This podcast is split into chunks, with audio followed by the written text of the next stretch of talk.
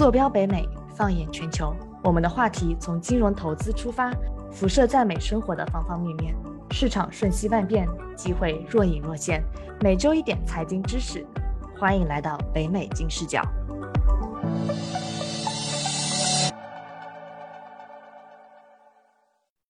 Hello，大家好，欢迎来到北美金视角。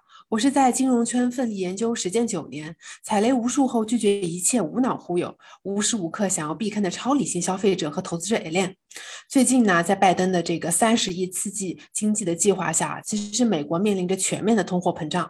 嗯，不管是个人还是机构，其实都对这个有比较大的争议和顾虑。这一次呢，我们就请到了 Liberty One 财富管理公司的冯帆女士，为我们进一步的讲解这个美国现在通膨的情况。Hello，冯。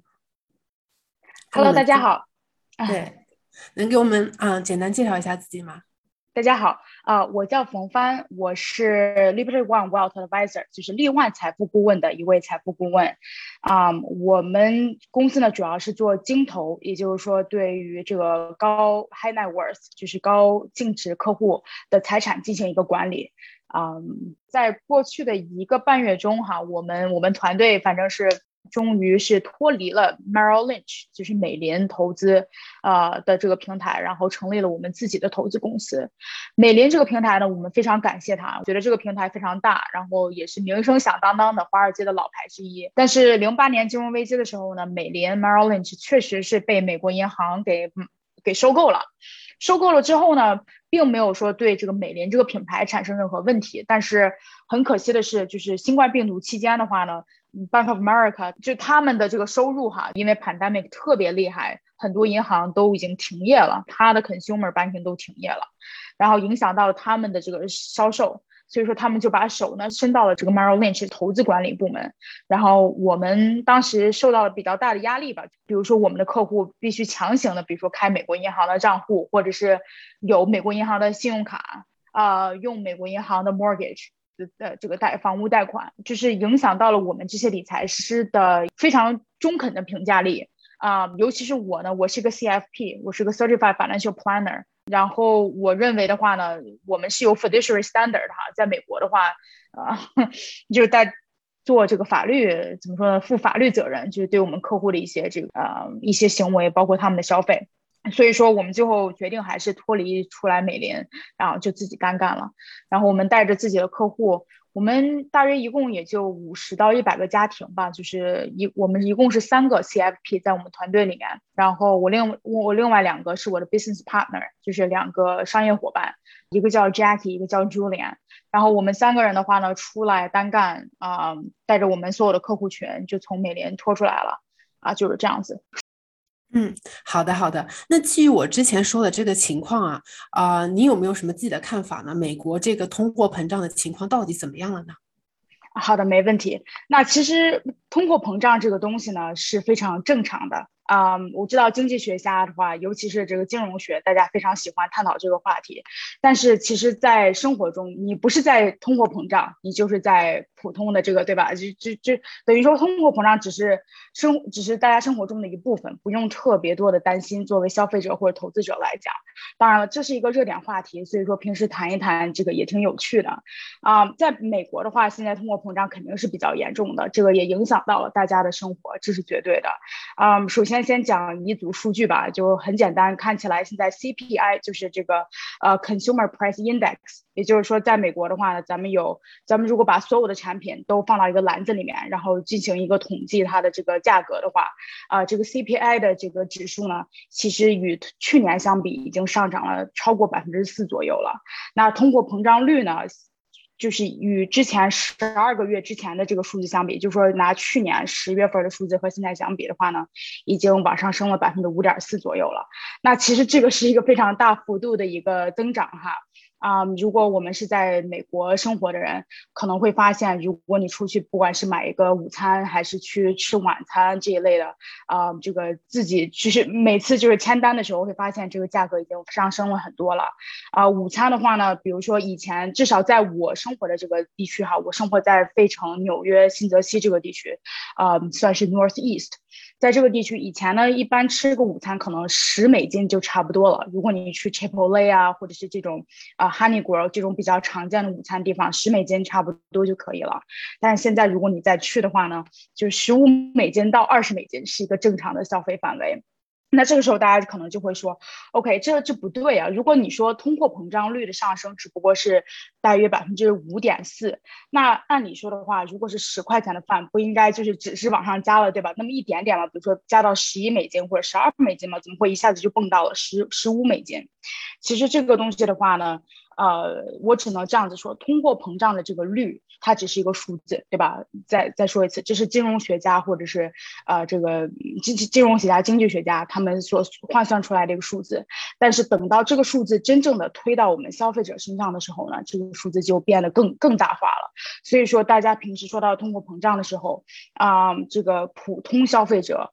他的这个 fear，他的这个担忧其实是更大，因为你受到的影响的，其实数字可能听起来没有说那么庞大，但是等到发生发生到咱们身上的时候，就就很强大了，啊，所以说总体上来。讲，在美国就是很明显啊，这个通货膨胀已经成为了一个这个家喻户晓的一个词，然后大家都在谈论这个词，啊，同时的话呢，咱们的生活也受到了一定程度的影响，不管是买普通的这个消费产品，还是出去吃饭，就肯定都会看到这个大幅大幅度的上升。嗯，哎，那我想问一下，其实这个通货膨胀，我觉得从去年二零二零年其实都有一点了。啊，我们现在是处于一个什么阶段呢？是说这个呃，未来会有继续的通胀，还是说现在已经是高通胀状态了？就呃，现在处于哪一个状态呢？对，非常好的问题。现在差不多已经快达到顶端了，就是如果再往上升的话，这个已经不再现实了。所以这个分析一下二零二零年和现在的和现在的对比哈，其实通货膨胀的话呢，一般是分为两个两个程两个 step，就是两个程序。第一步的话呢，是先物价上涨。对吧？就是二零二零年到二零二一年初，就是大家发现物价上涨啊，不管是吃饭消费哈，就是发现东西呃，就是掏腰包掏的更多一些了。OK，这其实只是第一步。这个时候的话呢，大家的这个担心，消费者的担心已经出现了，但是这并不会，就是这这并不是这这并不证明这个通货膨胀已经达到了一个一一个点儿，就是说已经稳定了。真正稳定通货膨胀的，其实是当你的工资。就是就是也与此上与因为通货膨胀的原因而上升的话，这个时候通货膨胀就已经成熟了。为什么这么说呢？你想哈，如果咱们出去买鸡蛋，就说就是买一买一盒鸡蛋十二个，然后是一般是一块钱就能买到了，但是现在涨价涨到了一块五五块一块五，OK，这是没有问题的，因为你下个月再去买鸡蛋的时候，说不定超市就把这个价格再降下来了，因为成本变低了，鸡变多了，或者是鸡蛋变多了，供应链上来了，那可能这个盒这一盒鸡蛋可以再降到一块钱儿。这个时候，你作为一个消费者，消费者你会说，OK，没问题，很开心。现在鸡蛋又变成一块钱了，我买，我我就买这就好了。你不会多想这个事情，right？但是呢，通货膨胀的第二个时期，就是第二个 step，就是当咱们啊这个工资上涨的时候，你会发现，如果你老板，比如说十月份的时候，忽然跟你说，OK，你的工资现在涨到了，从一千块钱涨到了一千五百块钱。然后等到十一月份的时候，又跟你说，OK，不好意思，你这你这五五百块钱，我再给你去起来，变成一千块钱了。这个时候你会说，No，不可能的。也就是说，什么意思呢？就是说工资的上涨，大家的收入的上涨，是一个句号，它并不是一个可以浮动的东西。你一旦上涨了，你是没有你是没有后悔的余地的，你是不可能再退下来了。所以说，通货膨胀一共有两个时期。第一个时期的话，就像我刚才所说的，大家明显的发现消费变变变贵了。但是第二个时期才是最吓人的，就是当你的工资也与之上涨的时候，你以为这是件好事，其实这是通货膨胀最吓人的地方。就是你的工资上涨，就代表了所有人的工资都上涨了，也代表了通货膨胀从此以后就不会再降下来了。嗯啊，原来是这样说的，很有道理啊啊！所以说我们现在工资已经涨了吗？我都还我都没有调查过这一方面，大家有没有什么数据啊？就是证明我们在已经在这个阶段了呢？对，这个数据是有的，数据是有的啊。比如说，咱们先说一下这个失业率哈。其实每个周五的时候呢，这个国家统计局都会出来一个失业率的一个统计。那八月份的时候呢，据统计来讲是辞职最高的一个一个月。就是二八月二零二一年，那这个时候大家就会问，OK，那这是个坏事吗？？No，这是一个好事，因为在这个在这个辞职的人中哈，并不仅仅是 labor，就并不仅仅是比如说咱们所说的这个呃一个搬运工啦，或者是这个短短暂的小时工，或者是饭店的员工这些人在辞职，而是。这些白领就是在办公室里面工作的白领，他们在八月的时候，很多人辞职了。那他们为什么辞职？他们就是转移到了一个要么是薪酬更高的一个工作，要么就是一个比如说这个时间上更 flexible 就更灵活的一个工作。比如说现在很多人嘛都喜欢在家里面工作，所以说有些人呢。他们现在明白了，OK，you know 我就是我现在也不想再承受自己低低廉的工资，然后承受自己就是每很大的工作压力，我准备就就辞职，然后转移到更好的工作中去。那这个就代表了，当每当大家有辞职辞职，在美国的话，大家都很清楚，你只要辞职了，接受到接受另一份工作，你肯定不是为了更低的一个工资，你是为了一个更高的工资。所以说。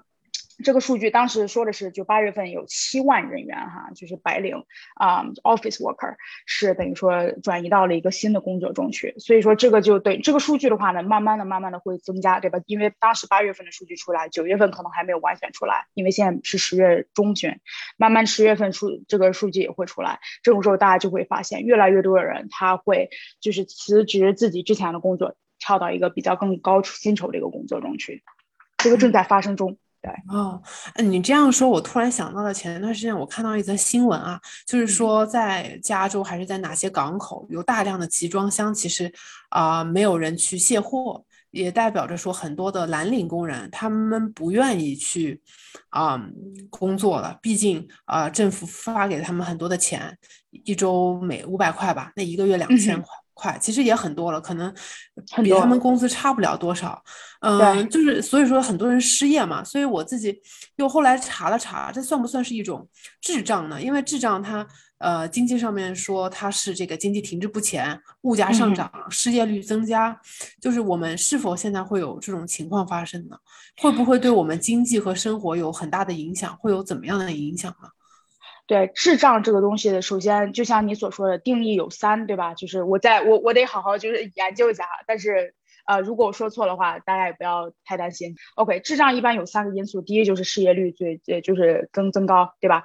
第二个就是这个这个通货膨胀非常厉害，这个第三个的话呢，应该是经济就是如果有萧条，就是有退步，这个是智障。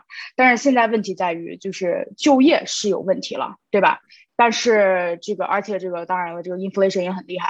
However，它咱们在美国现在这个经济的上涨，这个 GDP 的增长并不是缓慢或者是停止了。今年的 GDP 增长这个数字反而是比较不错的一个数字，可能没有达到预期的。之前这个这个预期的是百分之七左右，但是现在肯定不可能达到百分之七，百分之五，但是百分之四、百分之五到年底的时候肯定是能达到的。也就是说。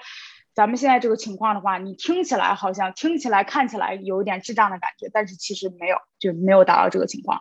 就是现在这个经济其实是非常非常啊，这个怎么说呢？比较 strong，就是比较呃比较稳定的。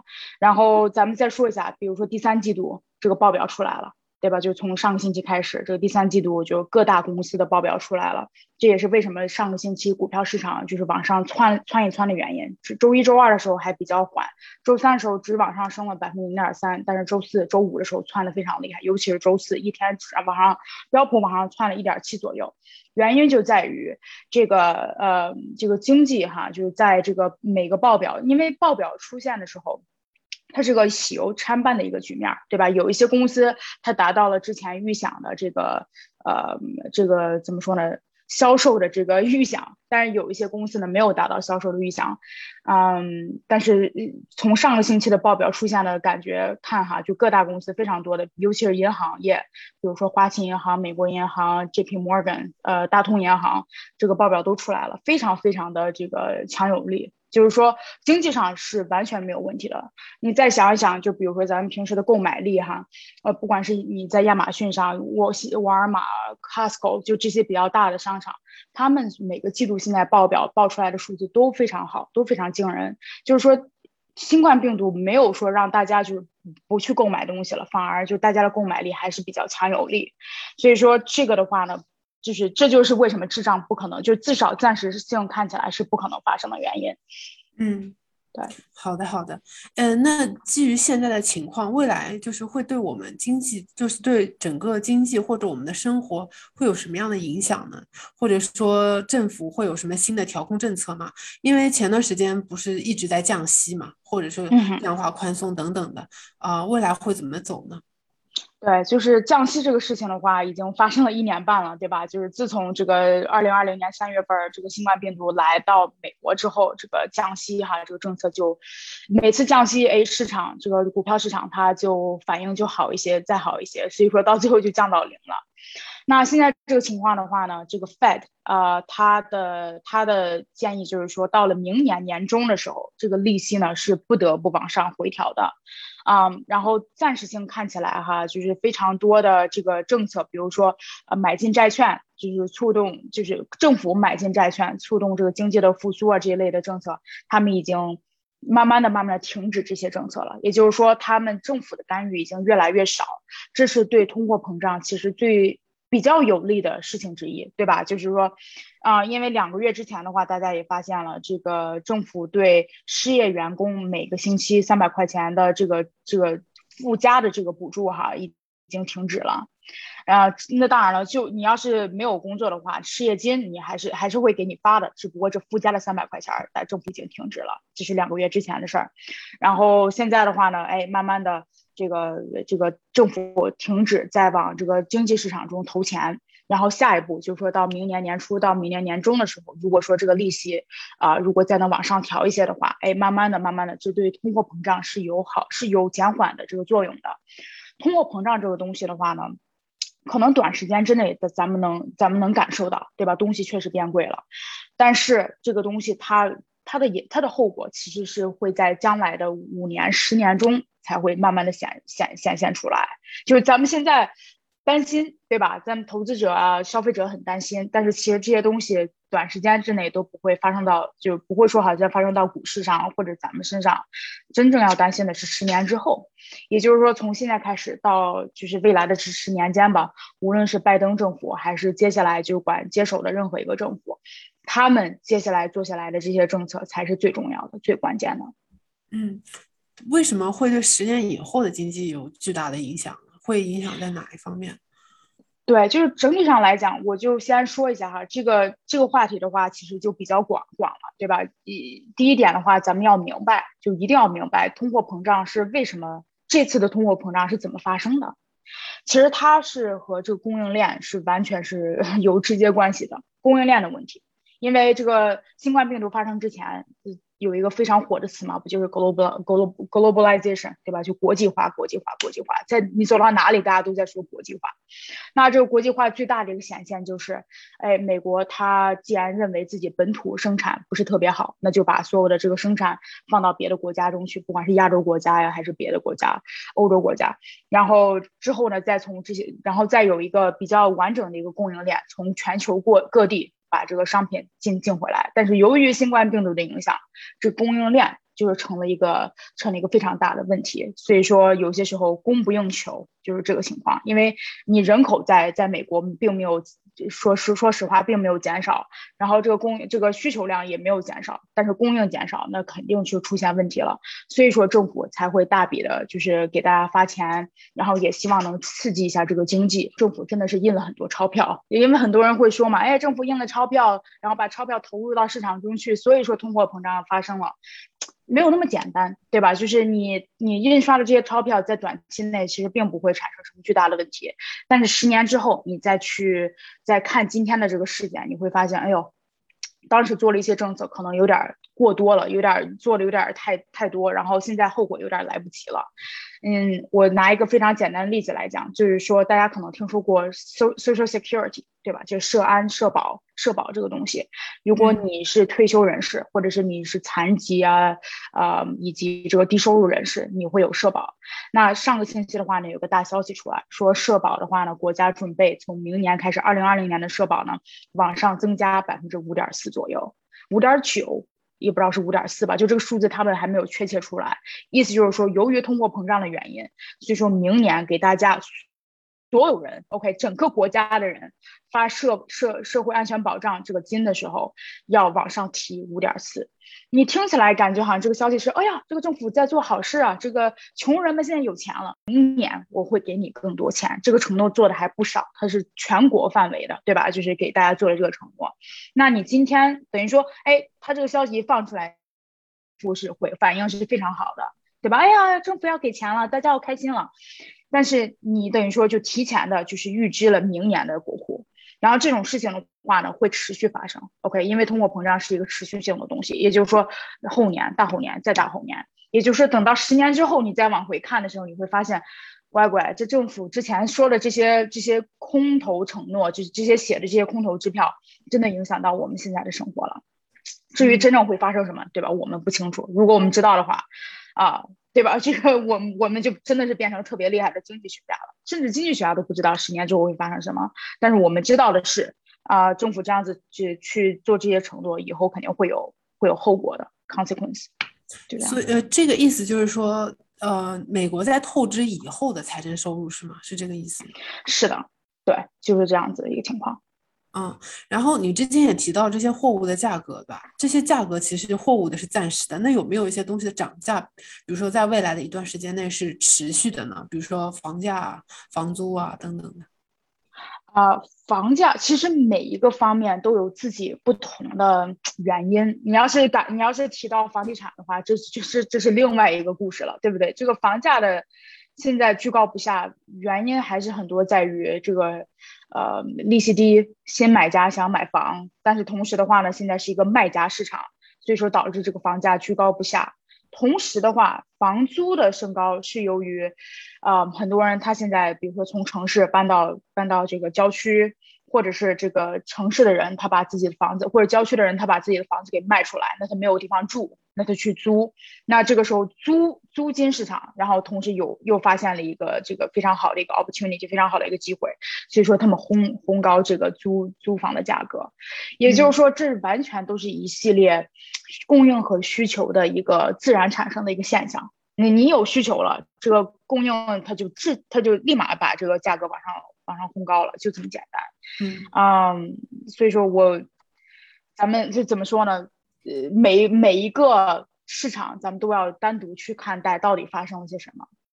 嗯嗯，其实还有一点是你刚刚提到的，我们站啊十年，就是十年之后来看今天的话，啊会有一个不一样的视角，就是那我们以史为鉴的话，历史上有没有什么跟现在比较相似的时期？那后来政府又是做了一些什么样的啊事情，出台了一些什么样的政策来控制这样的现象？那最后有没有达到这个效果，或者如何发展的呢？你有没有这样的例子？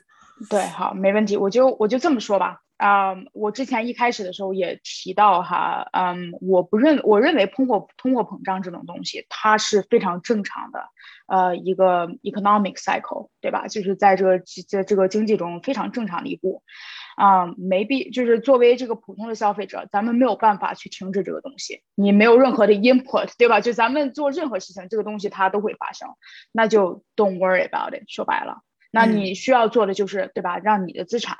不去这个贬值就可以了，就是无论这个社会它是怎么样发展，只要咱们是 adaptive，对吧？咱们愿意就是跟着这个社会一起发展，然后一起就是出，就不是说好像就把钱放到银行里面就在那放着，或者是放到自己床垫里面塞着当现金用，那其实咱们都没有什么太大问题的。这这是我真真正的一个观点，好吧？然后然后同时回答你。自从这个二战以后，哈，其实 inflation 就是通货膨胀的这个这个时期呢，已经过了，这这已经是第七次了。史上的话呢，有六次这样子的事情。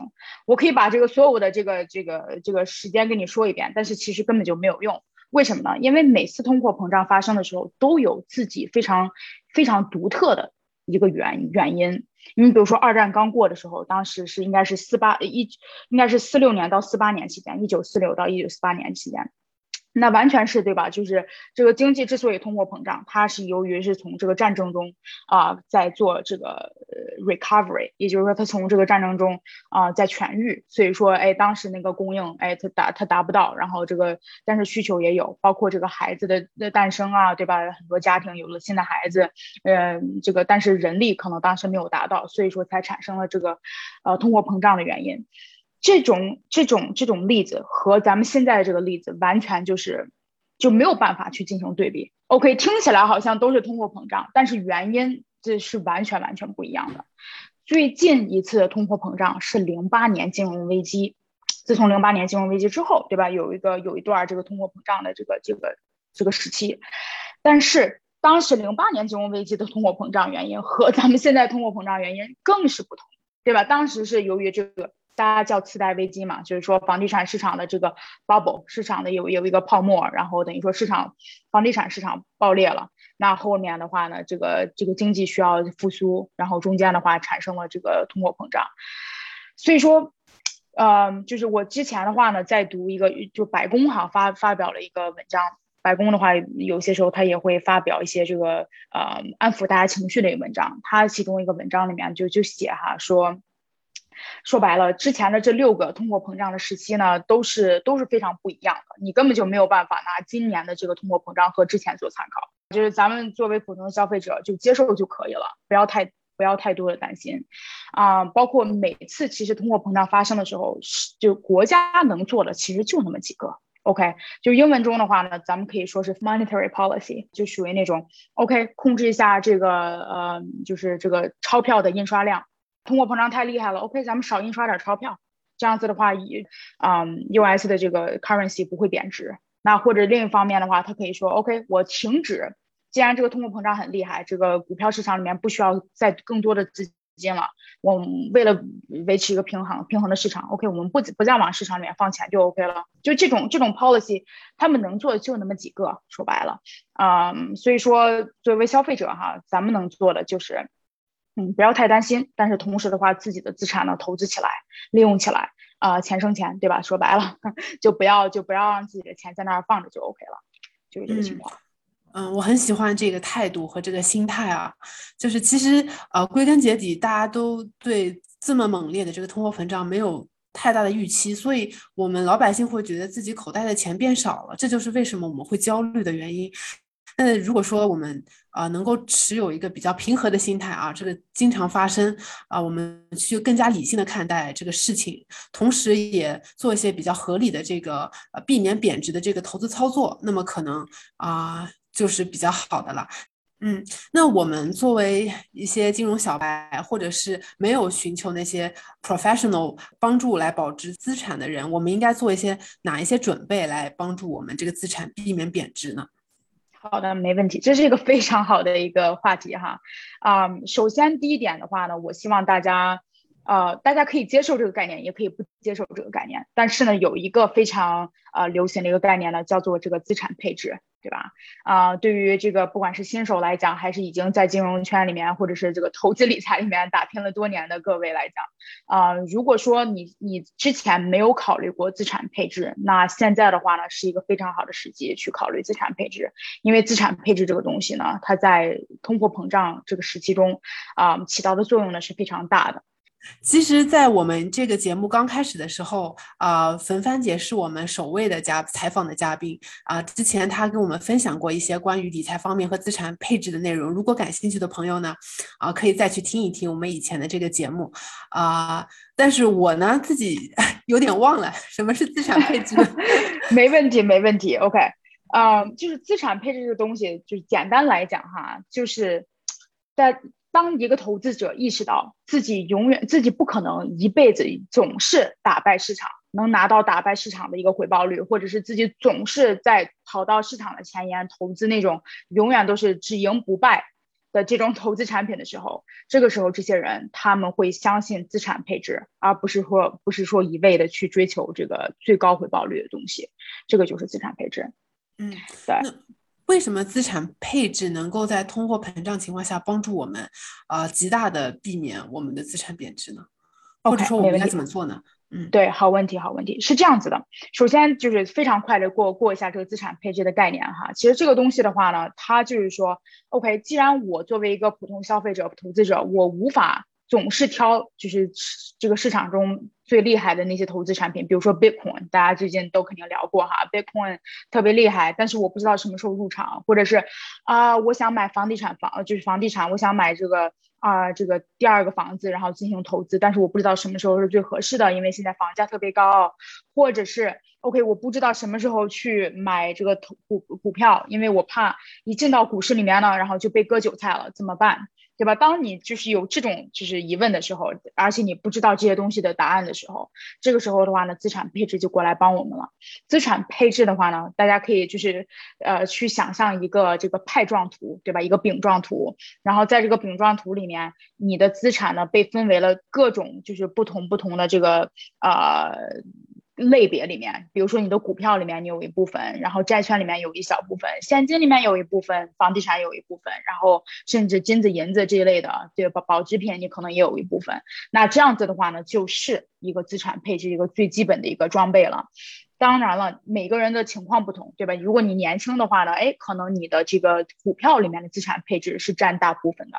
如果说呢，你是在房地产里面，呃，房地产市场工作的一个人，那可能你非常相信房地产，那你的房地产的这个配置可能是最多的。反而现金啊，或者是股票会少一些，所以说每个人的资产配置的这个图呢，都都有可能不同。但是在通货膨胀的影响之下，哈，就是如果说你能就是合理的把你的资产做一个配置的话，你就不用担心某一个你的某一个地方是就是赢钱或者是输钱，对吧？说白了就是说盈利或者是或者是这个有贬值，那你其他的就是如果说你比如说房地产有贬值，那你的这个。比如说股票市场，反而有可能是在做的非常好，把你贬值的那部分呢，等于说就就又盈利回来了，就是这样子一个情况。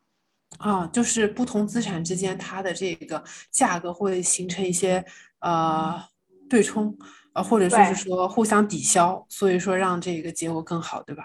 对，是的，对。那在通货膨胀下，我们应该采取怎么样的一个资产被配置比较好呢？比如说你刚刚讲了几种产品，啊，几种啊投资的种类，比如说房地产啊、Bitcoin 啊，我应该要配多少啊？比这是比较合适的呢？OK，好的，这是一个非常好的问题哈。啊，有三个，有三个小窍门，我觉得大家还是就是现在的话，如果能做能做起来的话呢，我觉得问题就不大。第一个的话呢，就是。如果你的手中有债券这种东西，因为大家都说嘛，就是资产配置的时候，你一定要有。按理说的话，你可以完全把自己的资产全部放到股市里面，啊，尤其是年轻人，对吧？如果你完全买股票，或者是你买什么指数股，然后在自己的这个呃自己的退休账户里面，或者是普通的账户里面，那是没有问题的。但是你的风险会非常非常大，所以说，与其有这样子大的一个风险，你不如对冲一点点，买一些债券。但是你要是买债券的时候呢，我希望大家还是以短期债券为主，不要买长期债券，因为通货膨胀的一个非常大的一个这个这个影响吧，就是说它会对这个长期债券的的影响啊比较大。也就是说，如果说以前长期债券能给你的回报率，就在通货膨胀发生之前哈，比如说二零二零一九年的时候哈，那会儿长期债券就是咱们所说的这个 government bonds。或者是这个 long-term corporate bonds，对吧？他们的回报率呢能达到百分之四、百分之五，甚至就是一年啊，我说的是年回报率。但是你现在再看一些这些债券，它的回报率呢百分之一就很不容易了。所以说长期债券的话呢，大家就尽量就不要就就避免就可以了。OK，然后这个时候大家肯定都会在想，OK，啊，那我什么时候会接触这些债券这些东西呢？如果呢你是在美国学习生活的，你可能会有公司的，比如说四零幺 K，对吧？这个退休退休账户啊这一类的，你可以进去里面看一看。如果说你发现退休账户的 investment 里面有这个长期债券，那你不妨就就直接就不要就可以了。或者是呢，如果你是自己自己做配置，在家里面。你有一个账户 brokerage account 或者是 retirement account，然后你发现哦自己有一个 ETF 或者是有一有一些东西是写着长期债券，啊这个 long term fixed income 这些东西的话呢不要也罢。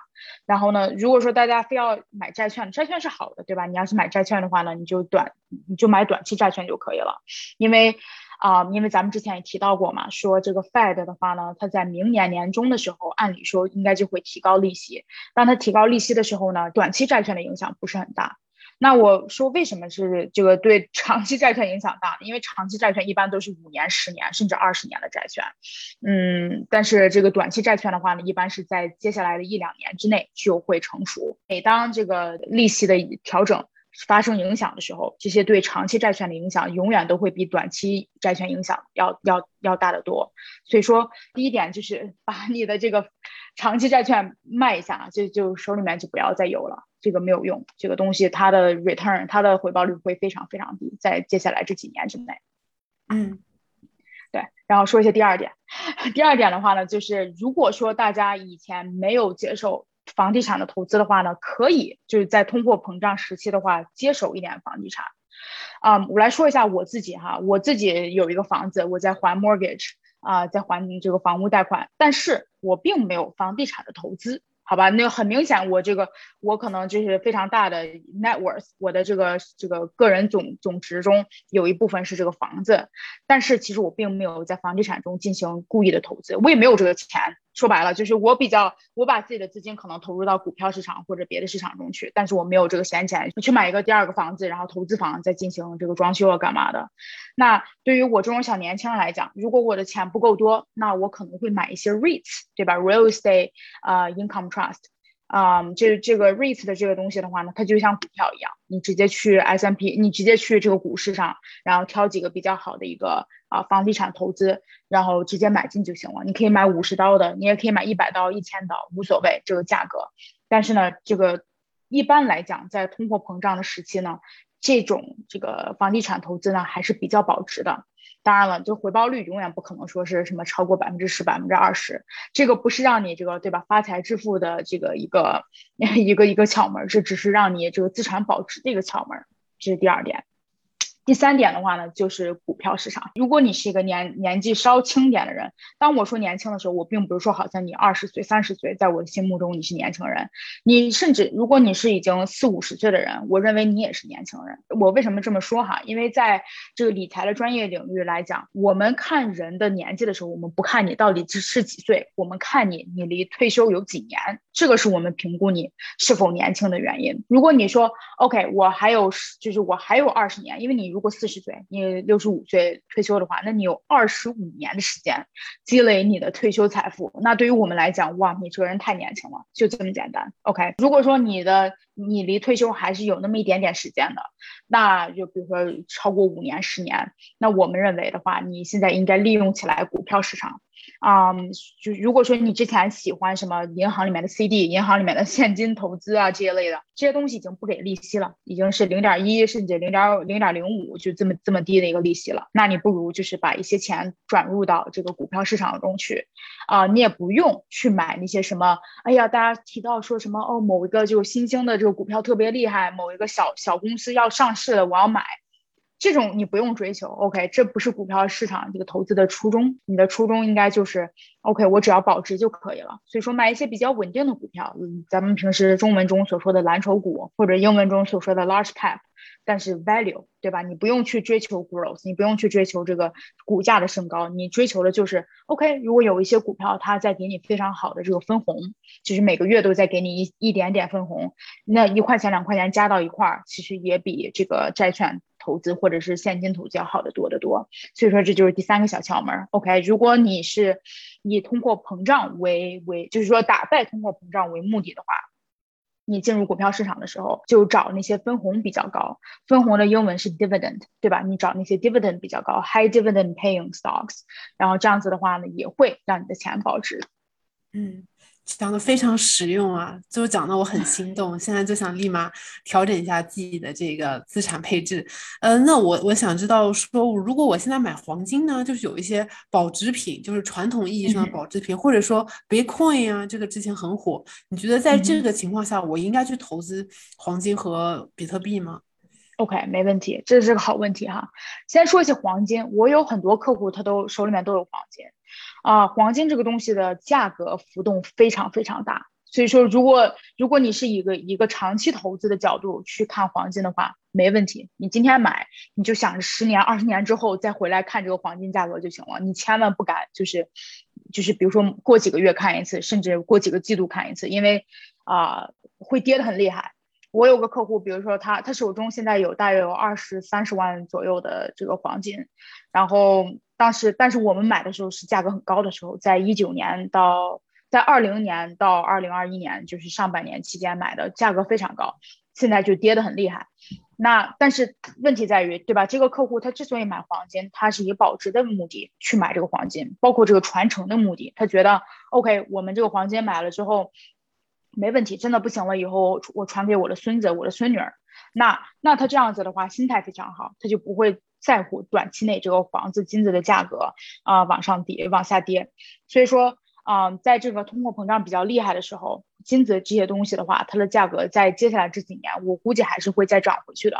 但是再说一遍，它不是一个短期的投资，尤其是如果有些人他想，就是比如说那种每天就是每天就喜欢盯着电脑屏幕，然后买进卖出，嗯，炒股票的人来讲，金子就根本就炒不起来。好吧，因为金的这个价格是非常稳定的，它很多时候它它会大幅度的就是降下来，然后再再大幅度的升上去，你就需要等这个东西呃升值。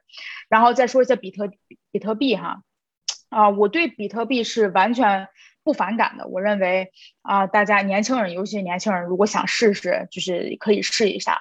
但是我建议不要拿自己资产的超过百分之十的那一部分 去去进行投资，对吧？如果我我这个存存款只有一百块钱儿，我希望你就拿个五块钱、十块钱出来去试一试就 OK 了，好吧？千万不要就是拿着自己一半的资产都放到比特币里面了。OK，你可以，对吧？这这是完全没有问题的，只不过你自己要明白这个风险。风险在那儿放着。你像前三个星期之前吧，华尔街头条有一个头条说的是，这个中国政府正式说宣布说，任何的 cryptocurrency，就是说这个虚拟币的交易是非法的，在中国就是不受承认的。这是几个星期之前的一个新闻。然后上个星期的话，又又再次的被提出了，就是说中国政府又再次说，嗯嗯，这个你的虚拟币的交易是非法的。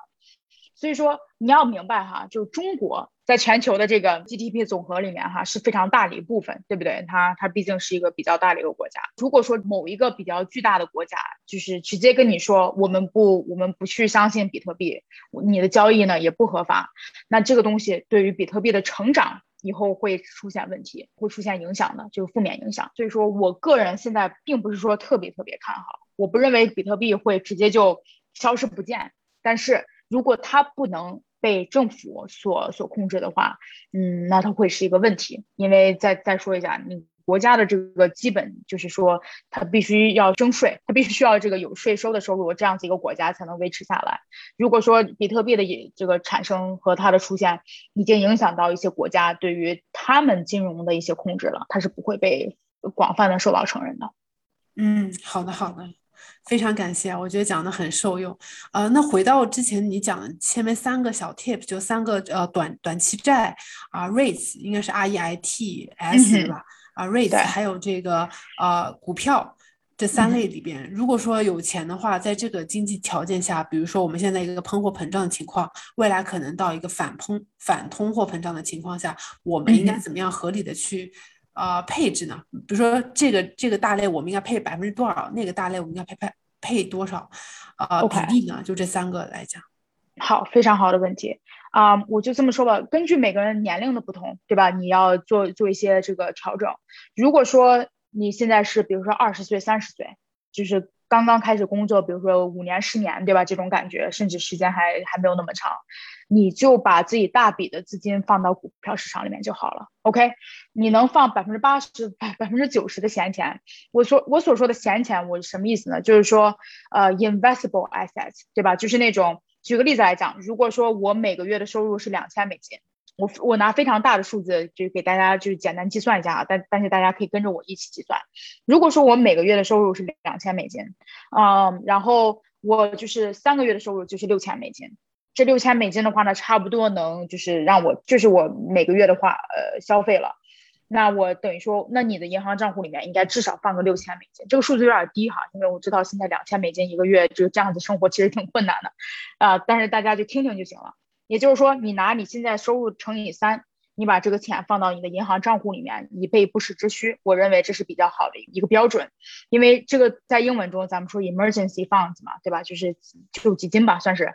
嗯，因为毕竟咱们在美国生活的话呢，可能还是会有就是咱们自己没有想到的事情，不管是比如说事故或者是医疗方面，有这个钱存着是比较好的。这是第一方面。第二方面的话呢，如果说你有比如说一万块钱的存款。你减去那几千块钱留下来，就是给你自己应急的金金额。你剩下的这个钱，不管有多少，不管是一几百块钱、一千块钱，whatever 这个数字是什么，你都可以把这个钱放到一个投资账户里面去，自己玩一下，就是 investment account。当然了。如果你有 IRA 啊这类的退休账户，那我建议你也把钱放到这种账户里面去。但是问题是，就是退休账户的话，你钱一旦进去了，出来的时候就比较困难了，对吧？如果你想提前把这个钱在五十九岁之前、五十九岁半之前把这个钱拿出来的话，是有一个 penalty，是一个罚罚款，是百分之十。所以说，如果说你觉得好像自己有时候随时会用到这些钱，那你也不用放到退休金里面，你就放到一个普通的投资账户里面。然后，如果回到你刚才这个问的话题哈，就是说，如果你现在是二三十岁的话，然后这个你对市场是比较是比较 comfortable 就 OK。啊，你是相信金融市场的，那我觉得你百分之八十、百分之九十都可以放到股票市场里面去，然后百分之五、百分之五放到这个 real estate，然后百分就是房地产里面，然后百分之五可能放到这个 fixed income，但是这是非常非常非常激进的一种 allocation，好吧？就是说，你像只有像我的话，我会这么做，因为我对市场是非常有信心的，我也明白自己在做些什么。但是如果你是，没有说那么多的信心，你觉得对股市 OK？我觉得股市 OK，但我也不知道自己要买些什么东西。那我建议你百分之六十，对吧？放到这个股票市场里面去，你拿个百分之十，啊，到百分之十五放到这个 real estate，就是房地产里面去，剩下的那一部分 allocation 呢，放到债券里面。OK，因为这样子的话呢，当股市出现波动的时候，你的账户的波动不会有这么多，就是就是这样子。如果你的年纪大一些，对吧？如果在场的听众你的年纪已经比如说四十多岁、五十多岁了，这个时候的话呢，你的这个你的 allocation，你的这个资产配置可以再可以再低一些，就是说，比如说百分之五十在股市里面，甚至百分之四十在股市里面。如果你是那种比较比较保守型的投资者，不是特别喜欢这个股市的波动。啊，那你就这样子调整就好了。但是总体上意思就是说，房地产的投资不要太多，好吧？你个人总资资产的百分之十到百分之十五，你放到房地产里面就就没有什么太大的问题了。因为很多时候咱们以后都会买房，对吧？你一定要明白，你自己的这个房子，你现在所住的这个房子也是其实一个房地产的一个投资。所以说，既然你本对吧，你本身已经有那么大的一个投资了。那你就不要再附加的买很多很多的 REITs，就是这样子，啊，因为这样子的话，你在看你的 overall，看你的总体的这个这个资产配置的时候，你会发现房地产几乎成了你的 number one 的配置了。这其实不是咱们的目的，对不对？就是这样子。那就是在通货膨胀这个情况下，呃，我们还是只要投百分之十到十五在 REITs 这里就可以了，不需要说上调。我们觉得它非常严重，要比我们一般的配置要更高。就不需要做这样的，还是说已经调高了？其实我把什么调高了吧？我把股票调高了。就是你要是问我的话，对，这个房地产是一个是一个 reactory，对吧？就是说，OK，通货膨胀发生了，那我有没有什么就是我现在能做的紧急方案，能让这个事情不那么严重？那你可以就对吧？你买一些房地产这一类的这个 REITs 这一类的投资。但是如果你真正的想打败，这个这个 inflation 就是打败这个通货膨胀的话，你还是需要拿一个比较好的一个工具，那就是股票，就是这个就是这样子。对，那你也提到了明年明年年中的时候会要加息，这样子会对股票市场有影响吗？如果说我把很多的钱都放在了股市里，股市会有跌吗？因为这种加息的消息。对，就是怎么说呢？加利息这种消息它是负面新闻。OK，所以说任何的负面新闻对股市肯定都会有负面的影响，甚至包括这个以前就咱咱们现在哈，石油价格在美国石油价格很高。OK，现在这个平均这个一加仑的这个价格从百分之三到百分之五不等，啊，取决于你在哪里哪里住。所以说现在石油价格是从一四年这个开始就最高的一次。这种石油价格的负面影响的消息，它也会影响到股市。所以说任何消息都会影响到股市。现在问题在于，如果说你能买。这种给你分红的股票，不管你的这个股票它本身的价格是上升还是浮动的，你每个月至少都会有利息进行一个收入。那这样子呢对于打败通货膨胀是有好处的。嗯，好的好的，非常感谢啊！这个我自己可能就会去多买一些蓝筹股了。对对，还有一方面其实是债券和 REITs，其实可能我们平时接触的不多啊。如果说呃，比如说大部分账，大部分投资人可能就在 Robinhood 上开了一个账户，或者就是在他们自己银行。就比如说拿 Robinhood 做例子吧，有没有什么好的推荐的产品或者？ETF 推荐的，我们能直接就去买一个短期的债券，或者短期的，或者是一个 REITs 的配置的组合呢？有没有推荐的对这个非常简单，这个 REITs 的话稍复杂一些，我建议大家自己做一些这个 research，因为 REITs 的分类也有很多，有分类非常多。有一有一类型 REITs 就比较大的类型的 REITs，比如说它是某一个，它可能是专门是卖啊 commercial。Real estate，就举个例子来讲，比如说咱们平时去商场购物的时候，你会发现每个商场商铺，它其实都是一个租金形式的，你不可能买下这个商铺，这些都是 rent，都是 monthly rent。所以说有一些 REITs 它是专门做这种商业的商铺，也就是说它每个月会去这个商铺收租金，然后这个租金收到之后，它以分红的形式，呃，给消费者。这是一种，然后有一种的话呢，它是专门做 residential，就是说居民楼，就是说它只会收居民的这个这个房租，然后就是拿到房子之后再分给大家。所以说看你更相信哪个市场，你应该去相信哪一种 rate。然后，但是这些东西的话，你只要就是对吧？你网上搜一搜，用一些第三方的这个平台啊，比如说这个 Morningstar 这一类的啊，问题都不大。然后咱们说一下这个短期的股票哈，short term fixed income，嗯，ETF，短期债对吧？啊，对对，短期债的这个 ETF 非常简单，PIMCO 有一堆，然后 Vanguard 有一堆，然后同时的话呢，对，iShare 也有很多，嗯，啊，我给大家说几个 ticker 吧，大家可以自己回去查。嘉信就是 Schwab，超 Schwab，它有一个 ETF 是 SCHJ。S C H J，啊，然后这个的话呢是比较好的一个 short term bond，但是它等于说它回报率也不会很高的，OK，就大家一定要明白，债券现在的回报率非常非常低，就零点几甚至百分之一左右。然后第二个的话呢是 BlackRock 下面的一个 iShare，叫做 S U S B 是它的 ticker，大家也可以看一下。啊，这两个之所以比较好，是因为他们两个真的是超级超级便宜。就是里面的这个 expense ratio，就是当你买 ETF 的时候嘛，它里面会有一一些这个自己的费用，他们的费用几乎可以忽略不计。就是说，本身债券它的回报率已经很低了，所以说你一定要再选便宜一些的这个 ETF，这样子的话呢，你才能真正拿到这个净回报率嘛。对吧？所以说再说一遍，SCHJ 和 SUSB 都可以选择，然后最后再多多推荐一个，嗯，就是 PIMCO 的话有一个 LDUR，它的目的就是 capital preservation，什么意思呢？就是说保值，也就是说它不可能说给你非常大的一个回报率，但是它能让你短期的这个钱保值，LDUR，啊，大家也可以去看一下。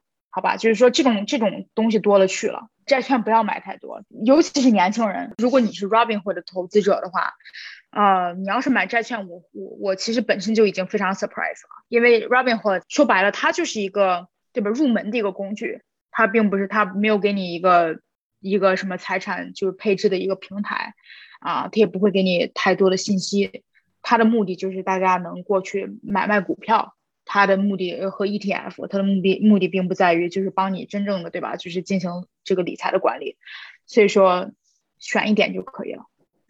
那什么平台会比较好呢？是我去买一些直接去申购一些短短期债券，就比买这些短期债券的 ETF 就要好吗？就是短期债并不是这样。对 ETF 其实已经就是 works，ETF 很好。OK，就是我的投资，我帮客户做投资的时候，我也会非常大程度的用 ETF。嗯，这个东西已经很好了，并不是说这个平台有问题。很多时候，应该说是，呃，有一些平台它会直接就帮你做一些组合，然后这样子的话呢，如果说你不是很明白资产配置是个啥，不知道百分之多少应该买股票，百分之多少买债券，可能如果说让专业的这些人士帮你做好这些配配置，对于你来讲的话，你会担心的更少一些，就就这么简单。所以说，大家如果平时看一下 Vanguard、Fidelity、超 Schwab。对吧？嘉信 Charles Schwab，尤其是 Charles Schwab，我非常 recommend，因为它有中文的平台。我们公司用的是 Charles Schwab 的平台，C H A R L E S Charles Schwab，S C H W A B Schwab，嗯嗯，嘉信，它的中文名是嘉信。嗯，好的好的，非常感谢您这个推荐了三个啊比较好的这个 ETF 的 ticker。那对于 REITs 有没有推荐的这种类似的 ETF 的 ticker 呢？就你刚刚说的那两类，一个是 commercial 的，一个不是 commercial 的。REITs 的话，fluctuation 非常大，它的价格的转变非常大。有很多人他买买进 REIT，如果他不是长期投资者的话，他会害怕。他看到 REITs 的价格下下降，他他不明白去看分红，就是说，比如说这个 REIT。就是有有一些 REIT 哈，它比如说都是二十块钱一股，后来它几个星期之后一下降到十五块钱一股，他们以为自己的这个投资就砰一下就就就就损失了百分之二十五，但是他们没有明白的是，REIT 本身它这个 fluctuation 就非常大，他们走的是分红，你看它的分红一个月给就是一年的分红是百分之七的 dividend。那那就那你无所谓，你这个价格到底是上升还是下降了？这个 dividend 吃的是很厉害的，对，所以说我不是很敢推荐 REITs，就 REITs 这个东西的话，大家自己研究就就行了。嗯，好的好的。嗯，非常感谢这个粉帆姐的分享和之前啊跟我们讲了有一些实用的小 tips，怎么保值我们的资产，真的对我来讲非常有收获，非常有实践性意见，非常那个。呃，就是实在能落地啊，啊，最后再问一下帆姐有没有啊别的话想跟我们的听众说？嗯嗯，好的，其他其他其实也没有太多吧，但是我希望大家作为普通投资者、理财者哈，啊，就是一定要有个平常心，对吧？要以一个长期投资为目的去看待所有自己的投资，呃，不要太担心股市这个上升下降。要不然，要不然是很累的，对吧？就是不要，也不用当股市有有波动的时候，也不需要每天打开自己的投资账户看。呃，我的建议就是说，嗯，你买进一个公司的时候，你你其实你买的是这个公司的 future，对吧？你买的是这个公司的未来。如果大家投亚马逊，不会是想好像明天就把这个股票给抛卖，然后变成亿万富翁。咱们的想法可能是，OK，我认为这个公司在未来的五年、十年有潜力。所以说，如果你有一个这样子的心态的话呢，就算股市降得很厉害，那你的心情也不会由此而变得特别，就落差特别大。所以说，希望大家有一个平常心吧，因为在接下来这三个月到六个月之间的话，我相信美国的股市还是会非常不平静的，毕竟马马上就要年末了，对吧？然后第四季度结束到包括，嗯，股市的一个非常一是一个非常周周期化的东西，也就是说，到了明年年初周呃一月到三月份之间的话，肯定还是会会有很大的波动，啊，所以说希望大家平和看待这些事情。嗯，好的好的，非常谢谢啊！要用一个平和的心态去看待自己的资产的波动。嗯，那今天因为时间关系呢，我们的节目就到这里结束了。如果喜欢我们的节目，欢迎分享和订阅。谢谢您的收听，我们下期再见，拜拜，拜拜。